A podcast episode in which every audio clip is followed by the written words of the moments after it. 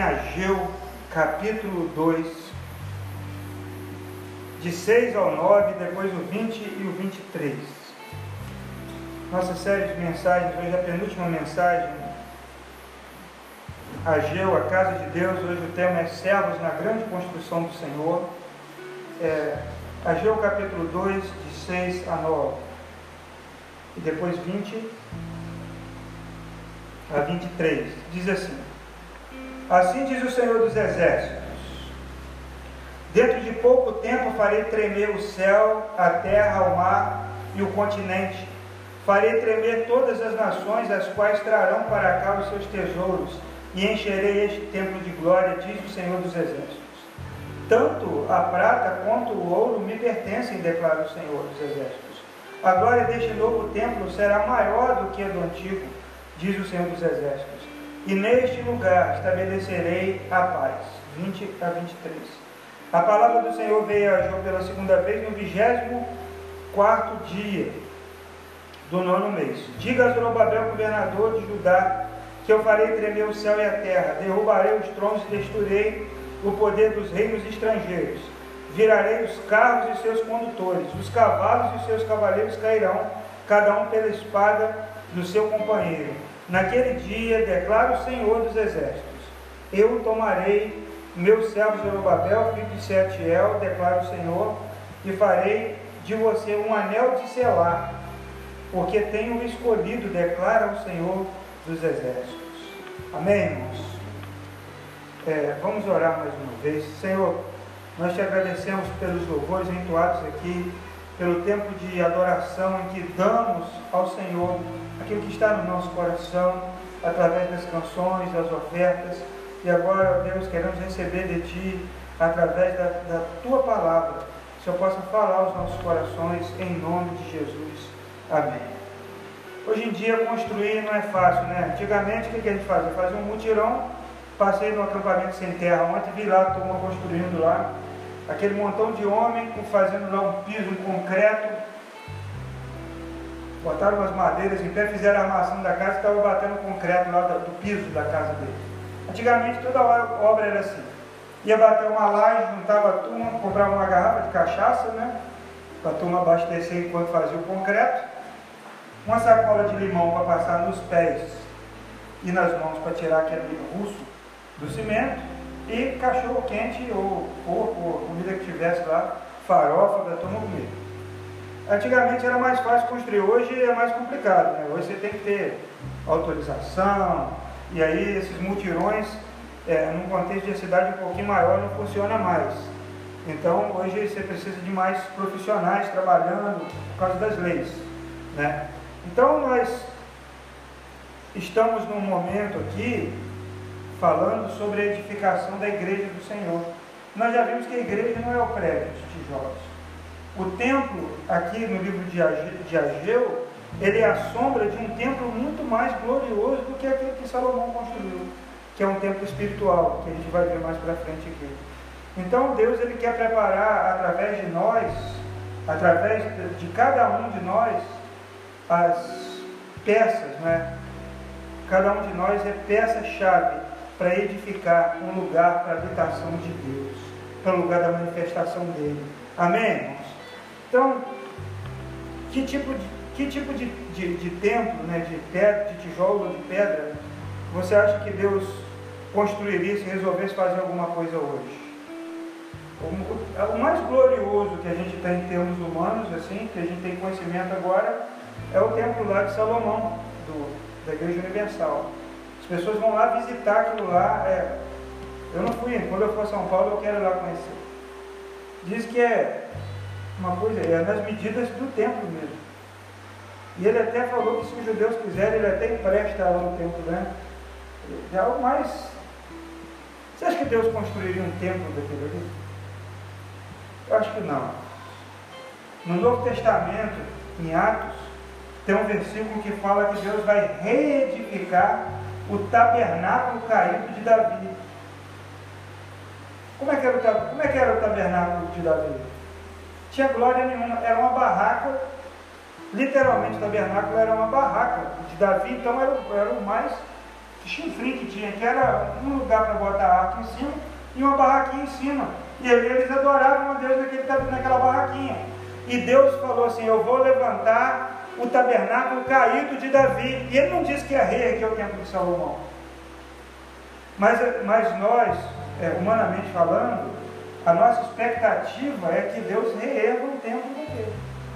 E aí as pessoas fazem essas, essas réplicas e até enganam alguns, olha, o templo está sendo reerguido, mas Deus não disse que reergueria o templo. Deus disse que reergueria o tabernáculo caído de Davi. E qual era a diferença do tabernáculo de Davi para o templo de Salomão? É que no templo de Davi, no tabernáculo de Davi, havia adoração em turnos de 24 horas que foi estabelecido por ele. A presença de Deus, que era a arca, era o símbolo, era visualizada por todas as pessoas, não ficava escondido. Todo mundo chegava em volta e adorava a Deus olhando para a arca, para a presença de Deus. Então Deus quer levantar algo em que a presença dele seja manifesta, não apenas para alguns, porque lá no templo o acesso para a presença de Deus era limitado. Tinha ali, era mais ou menos isso aqui, né? Aí tinha aqui o, o santo, o santo lugar, e aqui no fundo o santo dos santos com uma cortina que ninguém via nada. Quando esse templo aqui foi reerguido por, pelo Herodes, depois esse templo foi destruído, ele foi reerguido por Herodes.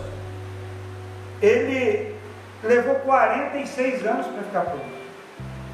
Só que lá dentro desse templo não tinha mais, sabe o que? A arca da aliança. As pessoas ofereciam lá o bode, o cabrito, o sacrifício lá, a ovelha, matavam a ovelha, faziam oração na cabeça da ovelha, o sacerdote matava, tirava o sangue, recolhia e entrava lá dentro, mas não tinha onde jogar o sangue. Ele ficava com aquele sangue lá e fazia o quê? Se ele tinha se Deus havia dito que o pecado seria perdoado quando o sangue fosse aspergido em cima, entre os querubins que tinha na arca, mas a arca já tinha sido levada lá no tempo de Ezequias. Não tinha mais arca, não tinha mais presença, então a religião criou, sabe o que? A forma, a performance, mas não tinha presença de Deus. Tinha um templo glorioso, tinha o sacerdote paramentado muito capacitado para fazer, mas não tinha a presença de Deus dentro daquele santo dos santos. E aí quando Jesus ele morreu, o que, que aconteceu com o véu? Foi revelada a mentira. Todo mundo pôde ver que lá dentro não tinha nada. Religião vazia. Então, quando Deus diz assim, eu vou reerguer, eu vou levantar o tabernáculo caído de Davi, Ele está querendo algo muito mais profundo de nós. E a primeira coisa que a gente vê nesse texto de Ageu, nos versos 6 e 7, é que é algo glorioso. A presença de Jesus, ela abala, ela abalou e continua abalando as nações do mundo. Nós, quando Vemos aqui Ageu falando sobre o enchimento do templo, ele fala que a, as nações vão ser abaladas, está aí no verso 6. O, o céu vai, vai tremer, a terra, o mar, o continente, as nações. Quando Jesus nasceu, algo glorioso aconteceu. E as nações nunca mais foram as mesmas. Você vê que crianças morreram, o rei ficou maluco, porque o, Rei dos Reis estava ali. Então a presença de Jesus é algo poderoso, irmãos. Ninguém sabia mais onde, o que fazer. O rei nasceu e estava atrás dele, lá Herodes preocupado com o reinado dele que estava em jogo. A presença de, de Deus abala não só fisicamente as nações, mas espiritualmente, e as autoridades tremem diante dele. Isso aconteceu quando ele nasceu. E durante toda a sua vida ele dividia. E ele falou: Eu vim para trazer espada. Ah, mas aquele negócio da paz e tal? Tem a paz ser com Deus. Agora, que a espada, que o Evangelho traz, abala relações, abala nações, abala o mundo, isso a gente não pode negar. O mundo foi dividido antes de Cristo e depois de Cristo. Então podem negar que Jesus é Deus, os ateus e outras religiões, mas não podem negar que algo gigantesco ele fez na história. E a glória que, que Ageu está profetizando aqui é algo muito maior do que a glória que invadiu o templo de Salomão, que era aquele ali que eles estavam edificando. Era a presença de Jesus nas nações. Ninguém subsiste quando ele morreu. Houve um terremoto. Já viu esse detalhe lá, quando Jesus morreu, acho que em Mateus? Os túmulos abriram e os mortos ressuscitaram. E o véu do templo rasgou de alto a baixo. Algo poderoso aconteceu. O dia virou noite, às três da tarde. O sol alto. Quando ele fechou seus olhos, quando ele disse: o meu, o meu, Eu entrego o meu espírito, que ele morreu, houve escuridão sobre a terra. Era desse tipo de abalo que Ageu estava falando. Jesus falou: esse templo aí que vocês estão vendo em João, as pessoas, olha, que templo, que obra, né? A gente gosta de uma obra bem feita, né? Você vai numa obra, eu... as pessoas gostavam do templo que foi, foi erguido por Herodes, era o mais glorioso de todos. Ele foi derrubado depois, no ano 70, na Revolução dos Macabeus. Ele foi derrubado. Mas Jesus falou assim: esse templo aí, com três dias eu derrubo ele e faço de novo. Eles disseram assim: ele levou 46 anos para ficar pronto. Como você vai derrubar? João capítulo 2, vai derrubar e fazer de novo três dias. Mas ele estava falando do seu próprio corpo. E ele estava falando que ele um templo espiritual, que era a igreja de Cristo. Amém, irmãos? Você vê em Atos 17, 6, quando eles estavam orando lá, o Paulo e o, e o Silas na prisão, orando e louvando a Deus. Atos 17, 6. O que aconteceu lá? Houve um terremoto. Em Atos, nós vemos um outro capítulo que diz: enquanto eles oravam, houve um terremoto. A oração dos santos é algo poderoso, a presença de Deus é algo poderoso. A presença de Deus não é uma energia que vem aqui e faz alguém se arrepiar. A presença de Deus é algo que pode abalar e mudar o mundo. Quando Josué precisou de mais um tempinho para uma batalha, o que, que Deus fez, irmãos? Parou parou a terra. Parou. Lá na Bíblia está escrito que foi o sol, né? Parou o sol. Porque eles achavam que era o sol que girava. Mas ele parou a terra. Acho que por um quarto de hora. Um sinal de Deus. Não duvide do poder de Deus. Deus pode fazer chover, não fez? Quando o profeta orou, e não fez também parar de chover? Ele pode reter a chuva, ele pode fazer chover. Ele pode fazer, irmãos, porque ele é poderoso para isso, creia nisso. Quando ele fala que vai abalar as nações, a gente está vendo hoje os sinais aí da volta de Jesus cada vez mais claros. O rumor de guerra não para, as doenças novas não param. Guerra o tempo todo. Fica lá lançando míssil lá no Oriente Médio. Aí quem tem mais poder? Poder de guerra nuclear, não sei o quê. Isso se chama rumor de guerra. É uma das coisas que Jesus falou que era o sinal do fim. E as doenças novas que aparecem? E essa coronavírus aí, já matou 1.600 pessoas na China. São doenças que surgem, você fala, meu Deus, quando é bola, vem, vem outro, vem uma, vem outra. É dengue, chikungunya, quem diria que um mosquito ia fazer o que o, o mosquitinho, o Aedes aegypti tem feito no Brasil? Febre amarela, sarampo voltando, você fala, meu Deus do céu, Jesus está voltando, irmãos, as nações estão sendo abaladas. As pessoas estão vendo o poder de Deus se manifestar de forma gloriosa em muitos lugares. Eu estava assistindo uns vídeos de, um, de, um, de uns amigos que estão lá em Moçambique. Eles estão em missão lá, tipo, vão ficar um mês lá. Irmãos, uma igreja simples, assim, de chão, mas o louvor. Você nem acredita. É uma coisa tão afinada e tão espontânea. Depois ele botou um vídeo, o Eric colocou um vídeo do, do, do, do, tio lá ensaiando as crianças. Todo mundo já canta assim com vozes separadinhas, sem nenhum instrumento. Eles gastam para entregar uma oferta lá no gasofilato, faz uma fila assim, e eles vão fazendo uma coreografia, É 40 minutos, 45 minutos para botar a oferta lá no gasofilácio. Para colocar a oferta lá na frente, entra por uma porta. As irmãs, né, era, o, era o, o grupo das irmãs, entraram por uma porta e foram passando assim pela congregação, todo mundo cantando junto. A presença de Deus. Dá vontade de não parar de assistir aquele negócio, é tão bonito. Aí eu coloquei de novo, daqui a pouco o coral. As nações estão conhecendo Jesus, irmãos, amém? Tem gente lá na China, no meio dessa crise toda, que está pregando o Evangelho. O Evangelho está avançando, as nações estão sendo abaladas pela presença de Jesus. Amém, irmãos? Não é um templo.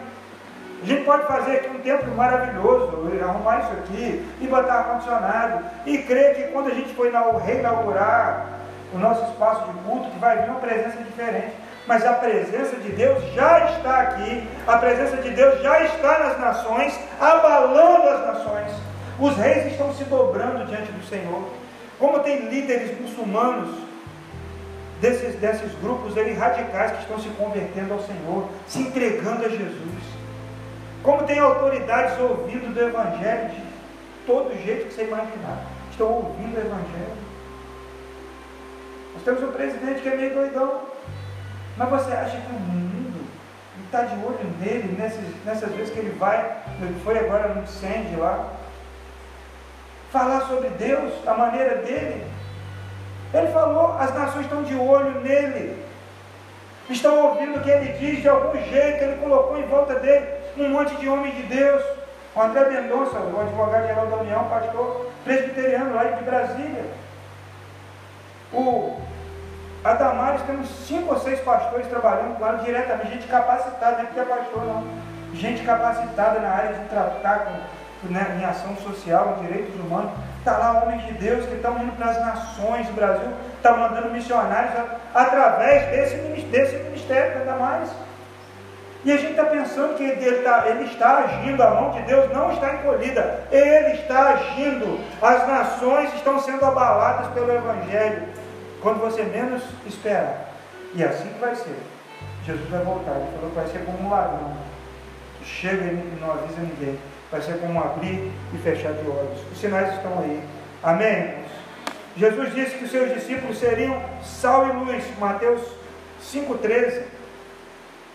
São duas coisas que se estiver no local, você sabe que tem. Se uma comida com sal, você sabe que tem sal. E se você estiver num lugar escuro e alguém aparece com qualquer lanterninha, você sabe que tem luz ali. Discípulos de Jesus são pessoas que são notadas onde estão. Não adianta.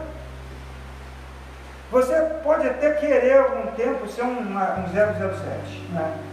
Antigamente usavam as biblinhas pequenininhas. Agora nem precisa de Bíblia, né? carregar Bíblia. Né? Acho que a Luana tem uma pequenininha. A gente brincava lá na nossa igreja quando era adolescente, aí. Quem, quem, quem usava era, era o adolescente, era 007. E tinha vários, vários que tinham, né? Que podia comprar, porque essa Bíblia não era baratinha na época, né? Era uma coisa. Mas ela cabia no bolso. Aí o pessoal saía da igreja, não tinha uma biblona para carregar, é, para levar assim. E aí a bola estava saindo no bolso e a gente brincava que era do 007. Né, quem podia ler, né? A Luanda do lado, seguindo firme na leitura da, da Bíblia, pequenininha letrinha. Às vezes a gente quer disfarçar, mas você tem sobre você o nome de Jesus. Ele disse assim: vocês são sal e são luz no mundo. Então, onde você estiver, você vai ser percebido, observado. E às vezes vai ser julgado por ser discípulo de Jesus. E às vezes vai ser condenado por ser discípulo de Jesus. Ele falou assim: me condenaram, não vou condenar vocês. Então, irmãos, o nosso chamado é para também fazer diferença, como Jesus fez em toda a sua história, enquanto esteve na terra. E agora, como ele faz diferença, ele faz através de nós. Amém? Segunda coisa que nós vemos aqui, 8, versos 8 e 9 de ele diz: Tanto a prata quanto o ouro me pertence, declara o Senhor. A glória desse novo tempo será maior do que a do antigo, diz o Senhor dos Exércitos. E neste lugar estabelecerei a paz, declara o Senhor dos Exércitos. A gente às vezes aplica esse versículo para uma reinauguração. Às vezes a gente vê uma situação como teve os irmãos que passaram por, por enchentes aí e tal, Aí, lê esse versículo, ele anima, né? A glória vai ser maior e tal. Só que Deus está nos chamando a edificar uma igreja que será o seu povo para sempre. A Bíblia diz que Deus não habita em templos feitos por mãos humanas. Ele não habita. Aí eu vou lá para a igreja que lá Deus vai me ouvir melhor. Nada disso. Deus não tem endereço. Porque se ele tiver, como é que vai fazer? Se, qual lugar que ele seria mais fácil de achar? Em Israel. Quem tem dinheiro para Israel hoje aqui? Está preparado para. Não é lá o negócio? O muro das lamentações, o túmulo, o monte Calvário. É por isso que ele falou assim: Eu vou estar onde estiverem dois ou três reunidos em meu nome, ali eu estarei. Então você não tem um endereço, Deus não tem um endereço, Ele não habita em templos, templos feitos por mãos humanas. Então por que, que a gente se reúne no espaço? Para a gente congregar, para a gente conviver, para a gente crescer, para a gente aprender um com o outro, para a gente ser uma expressão visível dele aqui na terra mas ele não está mais aqui do que está na sua casa. Ele não está mais aqui, nesse endereço aqui, do que está lá na praia quando você está lá. Ele não está mais aqui do que está quando você está pedalando ou fazendo uma caminhada. Ele está onde você clamar, onde você invocar o nome dele. Amém. E aí nós precisamos aprender, irmãos, que a igreja, realmente a igreja, é formada, é, elas, ela, são as pessoas que são a igreja. Abra sua Bíblia em Efésios capítulo 5, de 25 a 27. A igreja é você, a igreja sou eu, somos nós a igreja do Senhor. De 25 a 27. Diz assim, maridos, amem suas mulheres assim como Cristo amou a igreja e a si mesmo se entregou por ela para santificá-la, tendo-a purificado para lavar, pelo lavar da água mediante a palavra, e apresentando e apresentá-la a si mesmo como igreja gloriosa, sem mancha nem ruga, ou coisa semelhante, mas santa e inculpável. Quem é a igreja? É você, sou eu, somos nós a igreja. E Cristo morreu para apresentar essa igreja a Deus sem mancha e nem ruga, sem mácula. Gloriosa. Como a gente vai fazer isso? Através da santificação. Nós precisamos buscar o Senhor, buscar a santificação. A Bíblia diz: sem a santificação, ninguém verá o Senhor. É um processo. Tem muitas arestas em nós para ser aparadas. Né? Eu tenho conhecido que ele trabalhava, não sei se trabalha mas trabalhava com lapidação de, de pedras preciosas e semi-preciosas para mandar para Nova Zelândia. E ele tinha no fundo da casa dele uma lapidação enorme, muita gente trabalhando. E as pedras chegavam lá, você não acredita que, que, que era, o que, que virava aquilo depois que passava pela mão daquele profissional. Esse quartzo bonito, ele vem agarrado numa pedra, aqueles redondos assim. Eles vão trabalhando, eles vão burilando. E os diamantes ele também trabalhava. Uma coisa ele falou lá, que só diamante lapida diamante. Não tem nenhum outro material que consegue lapidar o diamante, cortar o diamante lá no local que ele está preparado.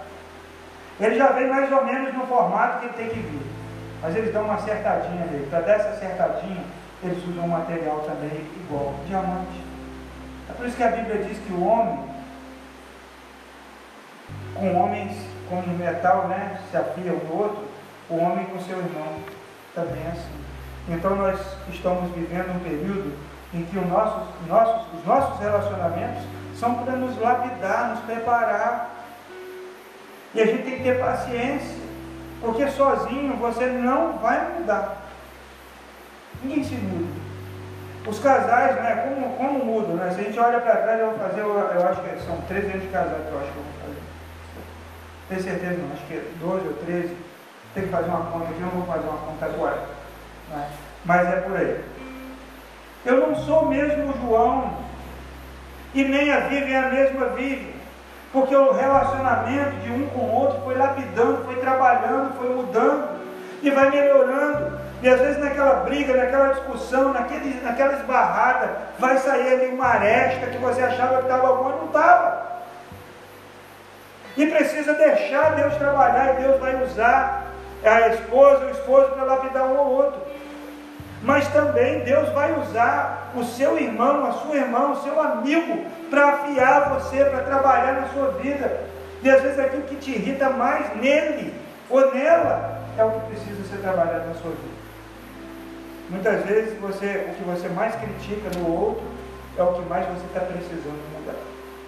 Na verdade, quando nós estamos diante do outro, nós estamos diante de um espelho às vezes.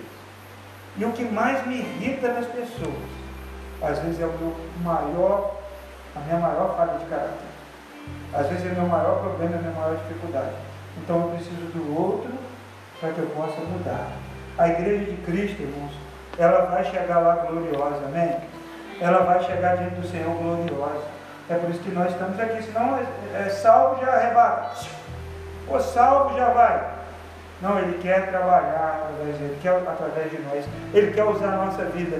Ele quer que a igreja seja uma expressão exata da sua glória, como Cristo foi. Que as pessoas possam olhar para a igreja e falar: Este é o corpo de Cristo. Esses são os discípulos de Jesus. Cada um do seu jeito, cada um da sua maneira. Ele não quer aqui um, um monte de gente que fica imitando um ao outro e todo mundo do mesmo jeito, usa o mesmo cabelo, usa a mesma barba. Tem um determinado grupo aí que até o ombrinho fica assim caído, ó. Já, já percebi, já fiz uma pesquisa. Tem um grupo religioso que o ombrinho é assim, ó. Fica todo mundo igual. O bigode é igual, o chapeuzinho, tudo, tudo igual. Deus não quer tirar sua personalidade. Muito pelo contrário, as nossas diferenças enriquecem o corpo de Cristo, enriquecem o corpo de Cristo, fazem com que o corpo funcione muito melhor. Amém, meus irmãos? Nós não podemos deixar que o pecado destrua o que Deus tem nos dado. O pecado, o pecado precisa sair. E como é que o pecado sai? Confessado. Igual quando você tem um furúnculo ali, uma coisa inflamada. Como é, que, como é que o carnegão sai? Como é que aquele pus sai? Não é? Espremido. Dói. Mas se ele ficar ali, é pior. Se ele ficar ali, é muito pior. Então você precisa confessar o pecado, tirar o pecado de dentro de você. Sabe esse pessoal que guarda essa, essa, essa mania, esse problema psicológico de guardar lixo? Você já viu? Tinha uma amiga nossa que morava assim, a gente estacionava o carro perto de uma casa do Rio, que morava com duas senhoras.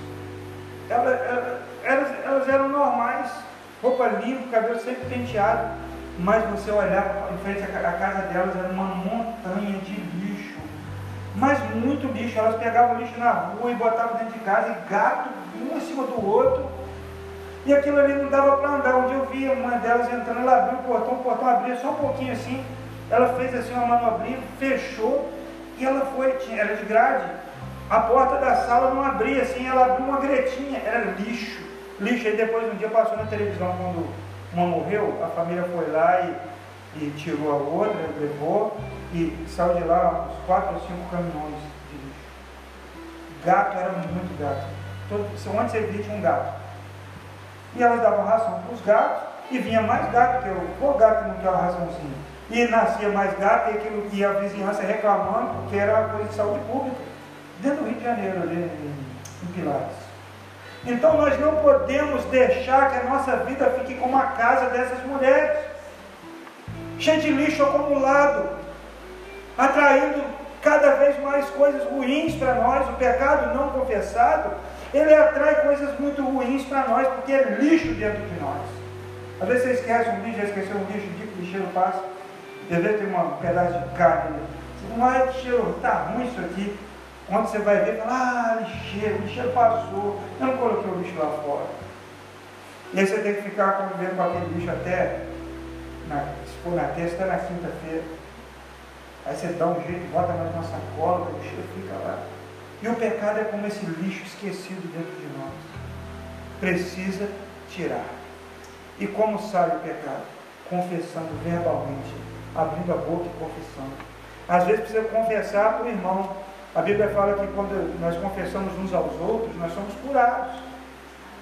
Sentar e conversar e falar, meu irmão, pequei, eu errei, você pode me ajudar nisso aqui? Então vai haver ali uma, uma, uma ajuda mútua. Porque nós não podemos permanecer. Abre aí Isaías 59, de 1 a 4, para a gente ler. Nós não podemos permanecer nessa situação que o povo estava lá quando Isaías escreveu. Veja, o braço do Senhor não está tão curto que não possa salvar, e o seu ouvido tão surdo que não possa ouvir. Mas as suas maldades, os seus pecados, fazem separação entre vocês, separam vocês e o seu Deus.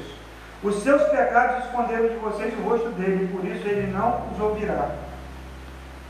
Pois as suas mãos estão manchadas de sangue, os seus dedos de culpa, os seus lábios falam mentiras, e a sua língua murmura palavras ímpias. Ninguém entra em causa com justiça, ninguém faz defesa com integridade, apoiam-se em argumentos vazios, falam mentiras, concebem maldade e geram iniquidade. Chocam ovos de cobra e tecem teias de aranha. Quem comer seus ovos morre, e de um, de um ovo esmagado sai uma vida. O povo estava religiosamente bem, mas o pecado estava fazendo separação entre eles e Deus. Você vê Isaías capítulo 61, você vai ver o, o, jejum que Deus estava pedindo do povo. O pessoal botando cinza na cabeça, botando roupa rasgada, andando descalço, andando com uma feiura na rua. E Deus falou: Não é esse o jejum que eu quero. O jejum que eu quero é que a justiça corra como um rio do meio de vocês. Que o órfão seja cuidado, que a viúva seja amparada, que não haja injustiça, balança enganosa. Olha, Deus quer que a sua igreja tenha conexão direta com Ele. Amém? Conexão direta. Porque quando tem o pecado, ó, a Bíblia nós vemos aqui, o vosso pecado faz separação entre vós e o vosso Deus. Pecado não confessado. Pecado significa pecado não perdoado. Não é não perdoável, é não perdoado. A Bíblia fala que o sangue de Jesus, seu Filho, nos purifica de todo pecado. Nós somos a casa espiritual de Deus. E como Deus vai morar numa casa suja? Eu lembro um dia que o Luciano Huck fez uma daquelas casas bonitas lá para uma japonesinha, vocês lembram disso? Elas, ele arrumou a casa, fez um jardim japonês, ele fez uma papagaiada, tinha um lugar, um morrinho assim, fez uma cachoeira, botou carpas ali. Aí nas férias né, ele faz, faz umas voltas assim, elas não receberam Luciano Huck na casa que ele fez. Porque a casa voltou com todo o lixo lá para dentro. Ele mudou a casa, mas não mudou as pessoas. Porque não pode, o Luciano Huck pode mudar o exterior, ele pode fazer uma casa, ele pode fazer transformar um carro, mas ele não muda o coração das pessoas. Então lata velha aqui de Macaé mesmo, está no ferro velho mesmo, bonitão, de um pedreiro. Até vi ele outro dia, ah, quando eu estava fazendo minha casa 2012, foi a última vez que eu vi o carro. Está aí no ferro velho. Não muda as pessoas.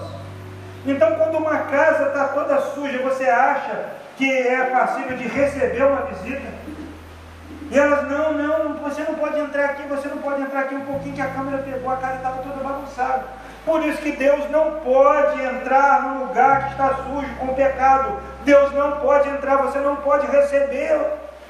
Então a presença de Deus você não sente. Você acha, ah, o culto está ruim, a palavra não falou comigo. Olha, eu estou triste, eu estou cansado, eu estou desanimado, eu não consigo sentir a presença de Deus, eu não consigo entender o que, a Bíblia fala. É porque a conexão está cortada. Deus não pode entrar numa casa suja. Nós somos o templo de Deus. Nós ficamos preocupados muitas vezes com o piso, com a parede, com o ar-condicionado, com a qualidade do som, mas não nos preocupamos com o que realmente, onde Deus habita, é dentro de nós. Infelizmente, irmãos, nós vivemos no tempo, tem um artigo na internet, se você procurar lá, muito interessante, do Paulo Bravo, o culto da performance, em que as pessoas valorizam mais o, a estética do culto do que a, a piedade, a santificação, o compromisso com Cristo, as motivações corretas diante do Senhor. Ah, quando, quando Deus confronta as nossas motivações, é difícil. Porque você fica lutando, mas Deus, eu fiz isso por isso. Aí a gente começa a justificar, né?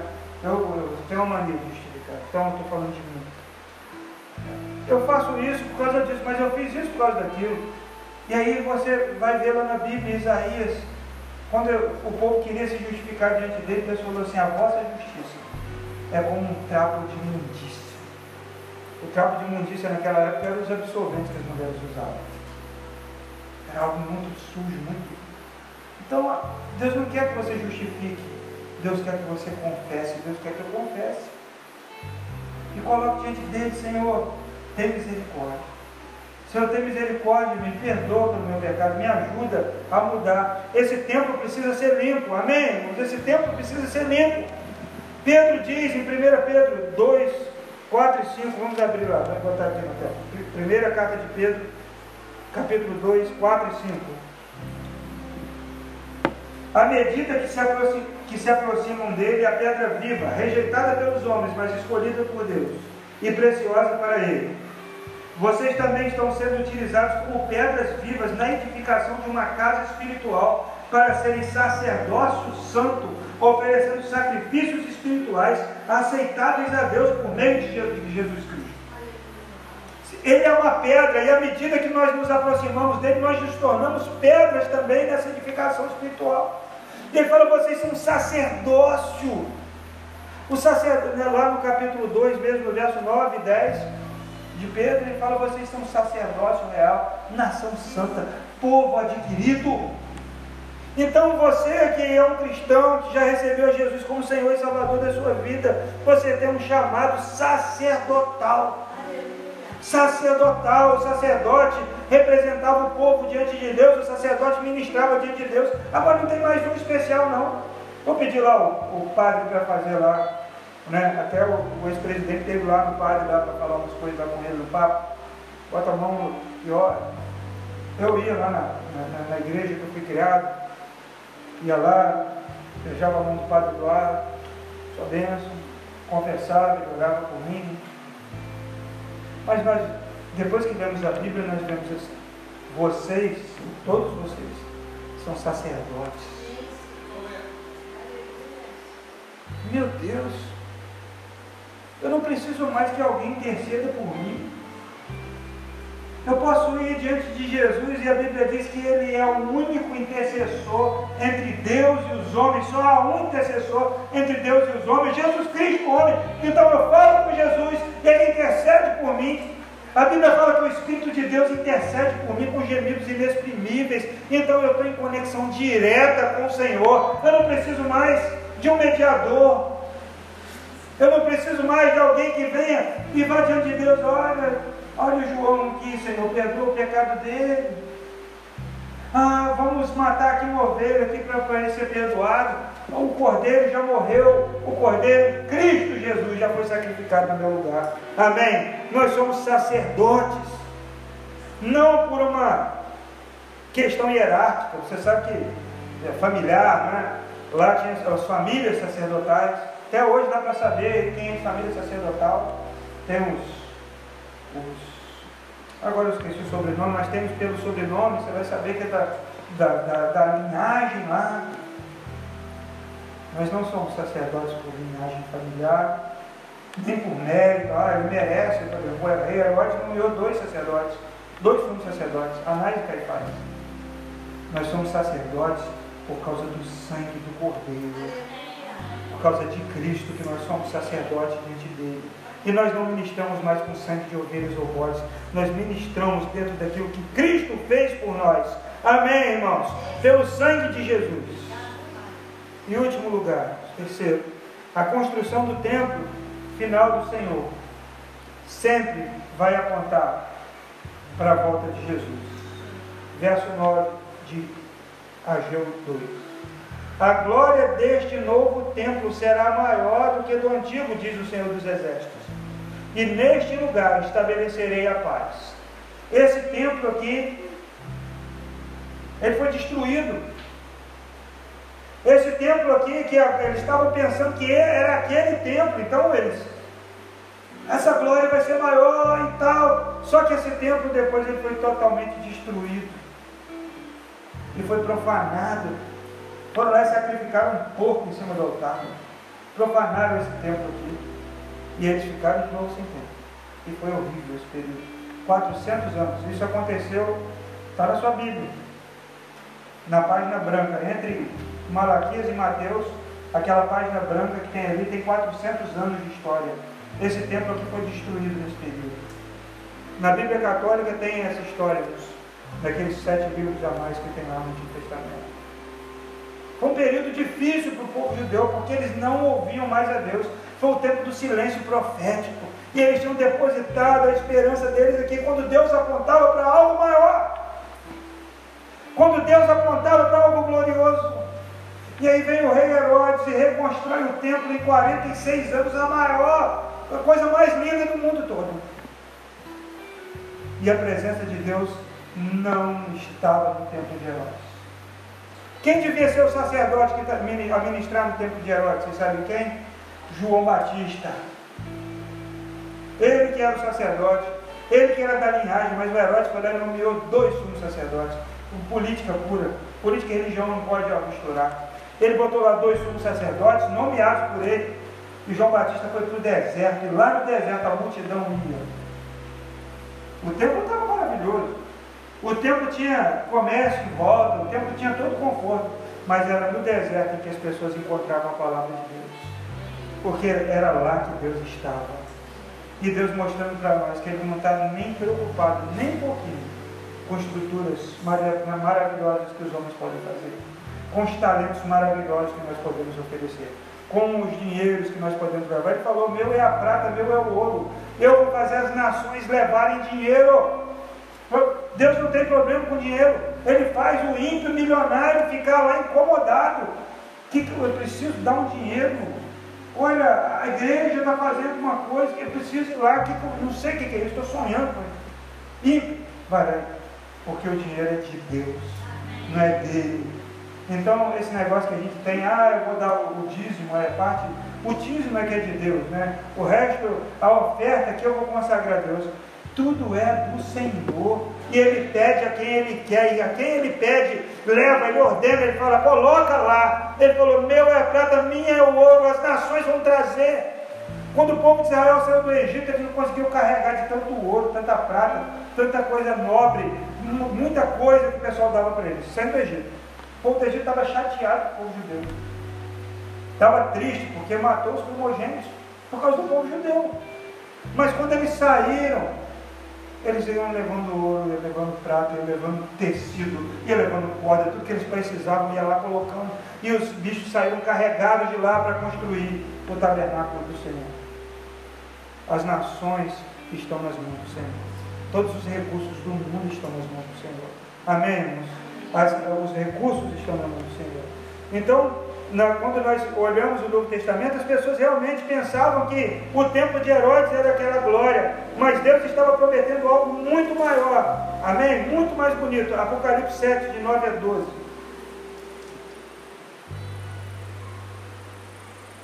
Apocalipse 7, de 9 a 12.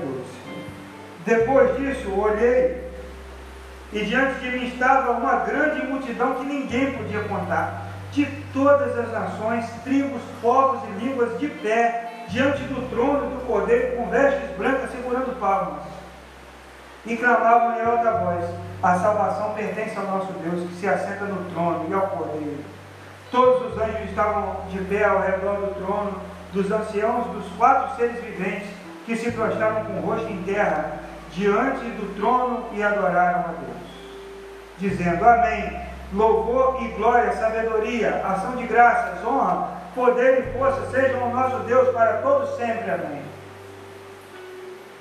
Esse é o final da história. Esse é o triunfo do Cordeiro. Todas as nações diante dele, adorando ele. Gente, todo povo, tribo, língua e nação. Você vai ter lá ciganos, você vai ter lá chineses, você vai ter coreanos Tanta gente que você nem imaginava, até aqueles lá tem um brincão, assim, aqueles lá da África, que o pessoal bota foto assim, que todo pintado de vermelho, vai estar lá adorando o Cordeiro.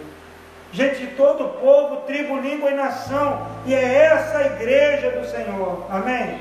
Uma igreja que é, que é gloriosa, uma igreja que não é só para branco, ou só para negro, ou só para chinês, oriental. Mas na Europa tem essas igrejas, né? Que são as igrejas de orientais, são as igrejas dos negros, lá nos Estados Unidos, dependendo da região. A igreja do Senhor, ela é miscigenada. A igreja do Senhor é rica de cores. A igreja do Senhor é rica de línguas, de sotaques. É maravilhoso ver o povo de Deus adorando. E é isso que nós vamos estar quando nós estivermos diante do Cordeiro. Você vai escutar alguém dando glória a Deus com aquele sotaque nordestino, outro mineiro também glorificando, o capixaba, o carioca, o africano e o português, e todas as nações dizendo glória ao Cordeiro. Essa é a igreja que o templo que estava falando lá que vai vir, que a glória é maior, é esse, irmãos. Não é um templo de pedra, não é um templo feito por mãos humanas, porque Deus não habita nesse templo, amém? E aí a Bíblia nos chama para que nós sejamos cooperadores de Cristo nessa construção. Efésios capítulo 4, 15 e 16.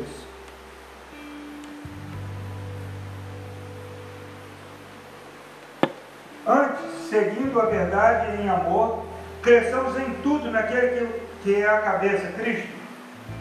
Dele todo o corpo ajustado, unido pelo auxílio de todas as juntas, cresce, edifica-se a si mesmo em amor na medida em que cada parte realiza a sua função. Cada parte realiza a sua função. Ah, o dom que Deus te deu é essencial para que a igreja de Cristo caminhe. Essencial. Às vezes eu penso assim, eu tinha um apêndice, eu não tenho mais. Aqui na igreja nós temos assim, aqui, a gente tem gente aqui chegando no céu a prestação. Né? Por exemplo, a minha, meu apêndice já está na glória, estou chegando aos pouquinhos lá. Né? A Luana tirou a vesícula, né? a Luciana pouco ciúme, pá, tirou também. Né? Então a gente vai chegando no céu, a prestação, mas a gente pensa assim, para que, que serve o apêndice? Aí o outro faz para inflamar, porque, né? Você só ouve falar do apêndice quando? Quando inflama. Né? Mas não, até o apêndice tem suas funções aí, eu acho que é para a imunidade, né? A imunidade, professor? A imunidade, professor? Então, está vendo? Até o apêndice tem suas funções. Então você pensa assim, Senhor, mas esse dom que eu tenho,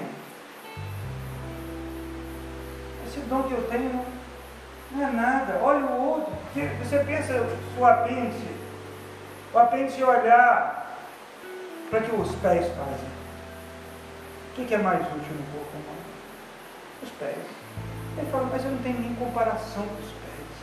O dedinho mindinho olhar para que o pescoço faz.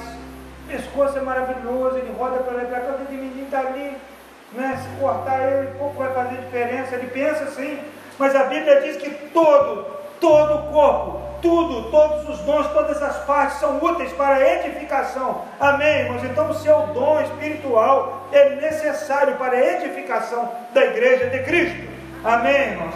Para essa igreja gloriosa, essa igreja espiritual.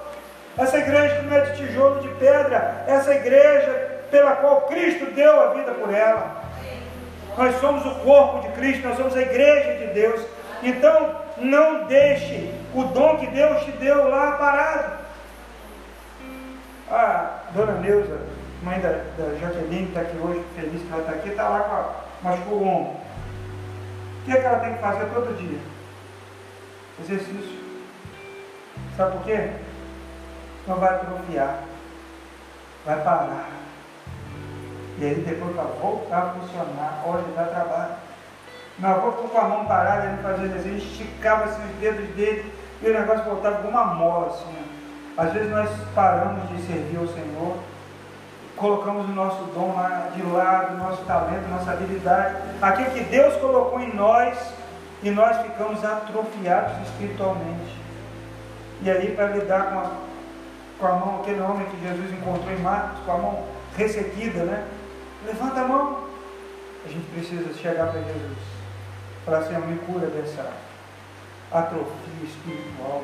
Eu quero dedicar novamente a minha vida ao Senhor, o meu dom, Senhor. É isso que eu quero. E eu convido você a não colocar o seu dom lá debaixo do tapete achando que ele não serve. E pelo contrário, disponha ele para Deus. Naquela parábola dos talentos, teve um que enterrou lá o talento, falou, vamos só, botou lá no buraco. Quando o Senhor voltou lá na história de Jesus contou, o Senhor ficou, foi bravo com ele. Você podia pelo menos ter dado isso para outra pessoa multiplicar isso. Agora você enterrar. Deus valoriza você. Deus acredita em você. Deus ama você. E a Bíblia diz que ele amou tanto, tanto, tanto que podia amar mais, ele deu o filho dele para morrer no seu lugar. Então não tem jeito mais de, de Deus amar mais. O que, você quer mais que ele te dê? O que, que você quer mais que ele faça? Ele não pode fazer mais nada. Ele já fez tudo. A resposta agora, quem dá sou eu. Esse templo espiritual que ele nos colocou, irmãos, às vezes é difícil. Porque é o que eu falei, você acha que é molinho lapidão diamante? É duro, é bravo, é difícil, é atrito. Quando você pega uma ferramenta para molar uma na outra, lá, você faz um negocinho em casa. Mas quando você joga no esmeril para passar, é fogo. Nós precisamos, nós precisamos entender que no processo que Deus nos colocou de santificação, sair daqui vou chegar lá. Mas eu não vou sair sozinho. Eu não vou caminhar sozinho. Então, isso é uma bênção, mas essa bênção muitas vezes vai trazer alguns conflitos. E às vezes nós queremos conforto, nós queremos paz, nós não queremos discutir. Quando você está obeso, no meu caso, estou obeso. Grau, grau, deve estar no grau B. Uma vez a mulher queria botar a classificação minha lá em cima. Opa, vamos pesar de novo aí. Eu sinto, tiro o sapato, tira, né? Tira celular, da aliança, né? Para poder sair do grau lá. O que, que o nosso corpo quer?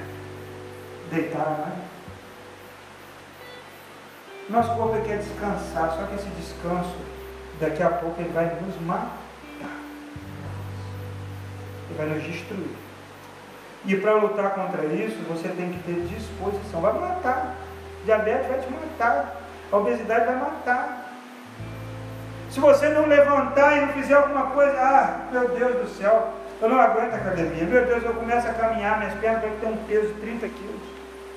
Toda vez que eu vou sair de bicicleta, é isso. Eu saio de casa, a minha vontade é voltar. Eu, ontem, ontem eu esqueci minha luva em casa, saí sem luva, horrível, machucando a mão, suando, mas eu já estava ali em Boaci, se eu voltar em casa, eu vou deitar, eu vou sem luva.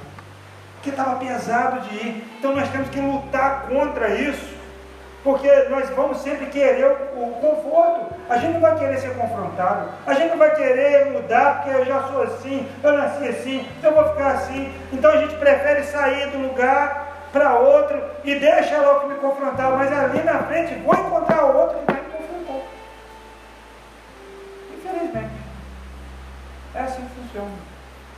Nós temos que aproveitar, sentar, olha, o que você fez me magoou e eu quero conversar, colocar.